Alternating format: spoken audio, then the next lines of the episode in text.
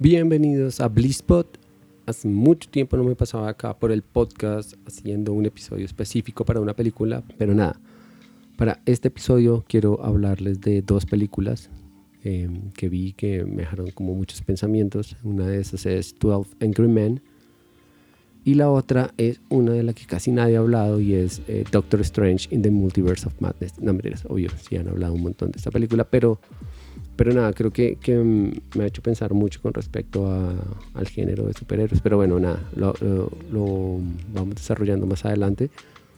Eh, antes de comenzar, me gustaría que um, se tomaran un momento para que si les gusta lo que han encontrado en el podcast, califiquen este podcast ahí en, Spotify, las cinco estrellitas, y si no, pues que me ayuden a compartirlo con personas que saben ustedes dentro de su red social que les puede gustar para poder llevar este podcast a más personas y que eh, ya saben los contenidos eh, adquieran una relevancia. Bueno, entonces voy a hablar de eh, una manera mucho más tranquila. No voy a estar acá como guionizando un montón de cosas. Básicamente voy a leer las notas que tomo durante eh, lo que duran las películas. Entonces, nada, voy a iniciar con 12 Angry Men. Es una película de el señor muy conocido director que se llama Sidney Lumet. Esta película es del año 1957. 12 Angry Men es de esos films que empezaron a darle y a elevar este estatus que tiene el sistema judicial americano por su por el nivel de justicia, por el nivel de investigación, por pues, pues todas las cosas que, que, se vienen mostrando en todas estas películas de juicio y, tribunal, y tribunales. Y esta película es, digamos que, fundacional en ese aspecto. Eh, Angry Men, estos, o 12 hombres enojados, como la tradujeron acá en español, eh, cuenta y quiere narrar la historia de lo que pasa en un juicio mientras el jurado hace la deliberación para encontrar a una persona si es culpable o inocente. Para esto eh, hay un caso de un asesinato de un joven que, que, mató a su papá. Como lo dice el título, son 12 personas. Digamos que acá ya empieza a desarrollarse un poquito el subtexto de la película, el 12 que significa pueblo, que significan 12 apóstoles, el 12 también es em, todo esto que se usa para significar la representación completa de un, de un grupo de personas. Entonces, estas 12 personas son de cualquier estrato social, tienen diferentes tipos de vida y creo que todo esto es lo que siempre se quiere plantear y siempre es lo que uno espera en un juicio. Y bueno, el protagonista es Henry Fonda, en ese momento no me acuerdo el nombre, en, el, en la película o bueno, eh, su rol básicamente está en ser de los 12, es la única persona que no está 100% segura de que la persona que se está erigiendo como el culpable en realidad es la culpable. Pues se sobreentiende que uno, para que uno entiende este tema legal, perdón, la redundancia, que para dar un veredicto si alguien es culpable o inocente, todos tienen, todos los jurados, todos los miembros del jurado deben votar a favor o en contra. O sea, todos los dos se votan que es culpable o que es inocente. En, al momento de la votación, cuando van al sitio donde tienen que deliberar, él es la única persona, Henry Fonda. No me acuerdo el nombre del protagonista, lo reitero. Yo le digo por el nombre del actor. Eh, él es el único que dice, no voto que es culpable, yo creo que es inocente, pero no porque tenga la seguridad de que es inocente, sino porque tiene una duda válida.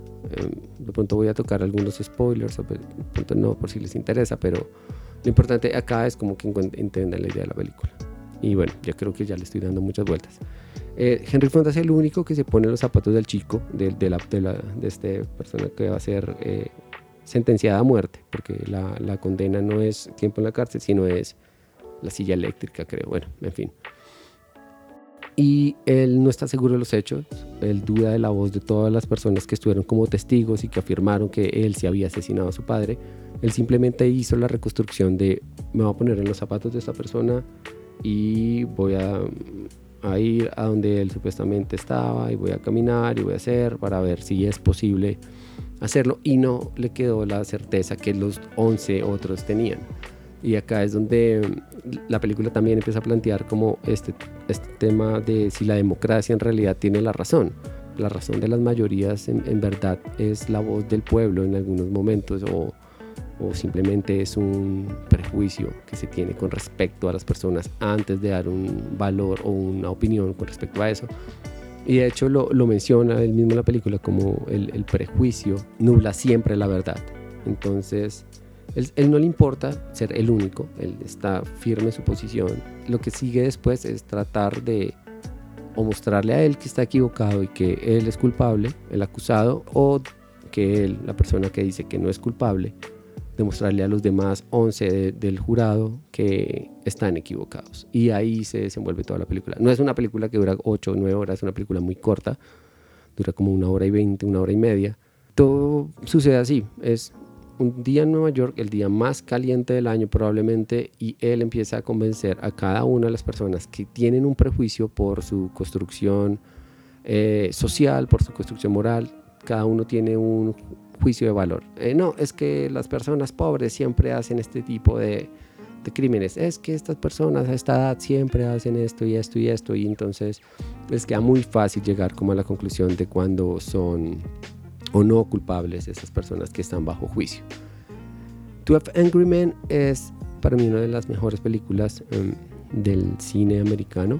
En realidad es una película que lo pone a uno mucho a reflexionar con respecto, sobre todo, hasta qué punto tenemos razón de defender a alguien y hasta qué punto estamos nublados. Eh, hasta qué punto nosotros opinamos o decimos cosas con respecto a algo basados en nuestro criterio, en nuestra evidencia personal y no estamos nunca del lado objetivo de las circunstancias. Por ejemplo, hay algo también que, en la película se visualiza y es el tema del clima. Les comenté, es el día más caliente del año, pero cuando, es decir, cuando él ya logró convencer a eh, Henry Fonda, él logró convencer a a cinco personas más, o sea, llegar seis personas a favor, seis personas en contra, en ese momento el calor se vuelve terrible para ellos. O sea, literalmente ellos están como en un infierno y tienen toda la presión. Ya muchos ya saben que aunque no están en lo cierto, tampoco están 100% seguros de que esa persona debe morir por el crimen que hizo. Y ahí es donde empieza a llover. En el, en el cine la lluvia tiene este significado de, que se enfoca como en mostrar cuando, una, cuando hay un lavamiento, cuando hay algo que va a cambiar, algo que está cambiando, como que llega el agua y lo limpia todo, o llega el agua y inunda todo y hace que todo emerja como nuevo. Esto lo usó muy bien Matt Reeves en la última película de The Batman. Y bueno, e, esto, empieza a llover, estos hombres empiezan a tomarse en serio la situación, em, empiezan a darse cuenta que en realidad es una vida, que todas las vidas valen, que todas las vidas eh, valen por igual, y también empiezan a reflexionar en de qué se trata la ley, si la ley está hecha para dar una lección moral, está hecha también para impartir justicia o dar un castigo, o también es parte del entretenimiento que se genera alrededor de esto que a propósito ayer también estaba viendo la película Scarface, la original, y mm, esa película tuvieron que, bueno, como paréntesis, esta película tuvieron que, eh, Howard Hawks tuvo que filmar dos veces el final, un final acorde a levantar los atributos de la justicia americana, donde el que hace la paga, perdón por, el, por este eh, horrible eslogan en Colombia, eh, pero bueno, en realidad el que comete el crimen tiene que ser castigado y el segundo final que era el del realmente el castigo que se necesitaba en el momento que era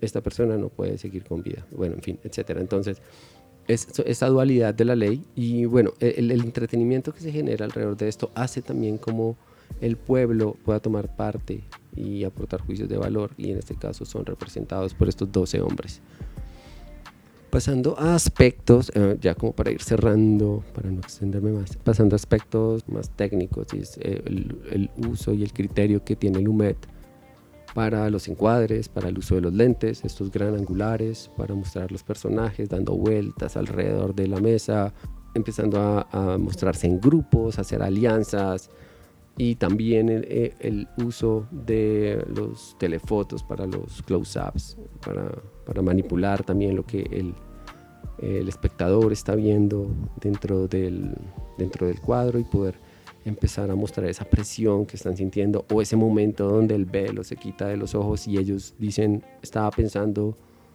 otra cosa, eh, ahora veo la verdad tal cual como es. Bueno, para, para, para esto usa em, estos elementos, la película es a blanco y negro, es muy corta, Em, pero es una película que lo deja uno con un sentimiento, no de, oh, qué grande es la justicia americana, no, sino el sentimiento de, de lo que les comentaba hace un momento, del prejuicio de cuántas veces hemos dado un juicio valor basado más en nuestras experiencias y eh, por supuesto yo acá también hablo por mí mismo eh, damos ese presupuesto basado en nuestra experiencia y no en la vida de las personas. Y, el ponerse en los zapatos de los demás siempre está bien siempre. Eh, y bueno esto es 12 Angry Men. 12 hombres enojados no sé dónde la pueden ver no sé dónde la pueden encontrar pero si les interesa búsquenla y, háganla, háganle véanla. Estoy seguro que, que les va a gustar. Y para la segunda película que iba a hablar, de la que todo el mundo está hablando, o aparentemente hoy que eh, empecé a, ver en redes sociales, me di cuenta que cayó el 80% de recaudación y me hizo acordar de, de, estas películas de DC que de Zack Snyder que arrancaron súper bien el primer fin de semana, el segundo fin de semana ya no la fue a ver, ver nadie, cayó el 80% de la audiencia y es Doctor Strange and the Multiverse of Madness, el multiverso de la locura. Muchas personas ya la vieron, muchas personas em, les encantó. A, mí me gustó. de la fase última de Marvel, digamos, yo llegué como hasta Endgame. Hasta Endgame dije, aquí estos sentaron un precedente, vamos a ver qué hacen, voy a ver menos, con menos hype. Empecé a ver todo con más calma, todo lo que han sacado. Bueno, esto creo que lo voy a desarrollar más adelante porque creo que se presta para otra reflexión, pero bueno llegó Multiverse of Madness, digamos que si hubiera sido otro director, si hubiera sido Scott Derrickson, yo no hubiera ido a ver esa película en cine, yo la hubiera esperado que saliera en, en Disney Plus. Pero Sam Raimi es uno de, los directores que a, mí me gustan. Eh, Evil Dead, Evil Dead 2 y Army of Darkness, las tres de Spider-Man, bueno, las dos de Spider-Man, la 1 y la 2. Como que a él lo establecieron como un director serio, un director con un criterio, un director con un estilo, un director, un director que quiere contar algo, de, quiere mostrar algo de una manera muy particular específica. Y se fue ganando eso. Y cuando eh, lo pasaron como director de, de Doctor Strange, ahí tuvo mi atención esta película pero bueno, cuando salí del cine me quedé con esta sensación de, que acá sí se siente mucho ya la, fórmula Marvel, no, ni siquiera fórmula, el estilo de Marvel de hacer películas. son muy contados los momentos que uno puede decir, esto lo hizo Sam Raimi, esto lo hizo la plantilla que tiene Kevin Feige para todas sus películas. Hay unos movimientos de cámara zoom in rapidísimos al rostro del, del protagonista o de la escena, estos movimientos de la cámara cuando Scarlet Witch sale dentro del agua, esto, todo esto es Sam Raimi, todo esto es Evil Dead, ahí lo estoy viendo. Pero pasa muy rápido para pasar a escenas planas, para encuadres planos, para pasar a, a estas imágenes como lechosas en, en, cuanto al color, que se siente que lo hizo otra persona, que se siente que hay otras personas eh, que también hacen parte de la postproducción y no es solo el director. Las escenas en Nueva York, sobre todo la primera, cuando llega este Gargantos, no me acuerdo, es genial porque se siente ese tono del Nueva York que Raimi mostró en Spider-Man 2 y el son, los sonidos, el sonido de la sierra en el cine, dije, esto es Sam Raimi, el man estuvo ahí, él, estoy seguro que él, él, tomó estos elementos y los puso, pero después esto se diluye muy rápido muy rápido y aquí es donde ya sí se nota que es un estudio que tiene sus películas prefabricadas, que saben que en qué momento eh, hay que poner el cameo, en qué momento hay que sembrar eh, lo que va a ser la serie no sé qué, o el spin-off de no sé quién, o la próxima película. Y aquí ya sí te queda un espacio a ti, director, que, para que tú hagas algo acá, pero estas películas ya están montadas, estas, estas películas de Marvel. Me arriesgaría que decir de DC, aunque ellos son mucho más torpes, em, creo que estas películas ya están hechas. O sea, estas películas ya, ya, de hecho, ya existen hace dos, tres años. Ellos ya hicieron esta película en renders. Eso ya, ellos ya van a la fija. Ellos testean estas películas muchas veces. Esta película tuvo muchas refilmaciones, ahí están todos los comentarios de Sam Raimi, que lo más difícil de lidiar con la película fueron los reshoots y encontrar el punto donde se satisfacía el estudio y se satisfacía la audiencia. Y en medio de esto ya sí se siente mucho eh, una película que aunque tiene sus momentos buenos, em, tiene sus momentos muy agradables, tiene unos momentos que son muy desastrosos y que se tiran por completo la experiencia que cualquier persona quiere tener eh, con respecto a una supuesta película de horror del MCU entrando donde nunca ha entrado y Y el multiverso solo nos llegó como a tres, cuatro sitios y es como, mm, esto no es ningún multiverso, acá me estás llevando de un sitio a otro, pero no me estás contando nada del multiverso. Y siento que Marvel se empieza a ver como bolas con esto y como que yo no, no sé y algunas otras personas también lo han dicho, como que cómo, cómo se va a cerrar esto, en qué va a terminar. Esto no sé si se que para otro endgame y esto mismo lo está demostrando la audiencia que ya dejó de ir a repetir o ver la película. ¿Cuál es la siguiente? La vi. ¿Cuál es la siguiente? La vi. ¿Cuál es la siguiente? Y mm, sí, sí. Eh, algo de lo que sí no me gustó es cómo se tiraron el, el arco de Wanda, porque realmente se lo tiraron y esto lo, lo, pensé mientras también estaba viendo, escuchando una opinión la otra vez. Y es que Wanda, en efecto, es el de los personajes mejor construidos dentro de este universo cinematográfico porque uno puede entender todo su dolor, todo lo que pasó, todos los traumas. Aquí resulta que no, que fue el libro negro, el, el Darkhold, el que la pervirtió. Entonces ella, antes del Darkhold era otra cosa y ahora, pero es que el Darkhold fue el Darkhold y el Darkhold. Y, y sí, entonces me ¿qué tenemos que hacer? Destruir el Darkhold y ya, todo vuelve al status quo de antes y es la salida más fácil, la más barata. Lo único que me queda de esperanza es que muchas personas les haya gustado tanto para poderse meter al, al, al universo de Sam Raimi y, y ver sus películas. Eh, lo que él hizo con Spider-Man, pues ya todos lo, lo saben. Lo que él hizo antes de Spider-Man también es muy chévere. Entonces nada, denle la oportunidad al buen Raimi y bueno, no sé, eh, recuerden por favor lo que les dije al inicio, califiquen este podcast, ayúdenme a compartirlo y nada, déjenme sus comentarios en redes sociales a ver qué, qué opinan y con respecto a estas dos películas, si ya las vieron, si no las vieron, lo que sea, saben que pueden encontrarme en Instagram, que es donde más interactúo como Blisspot y listo, nada, y nos vemos en la próxima.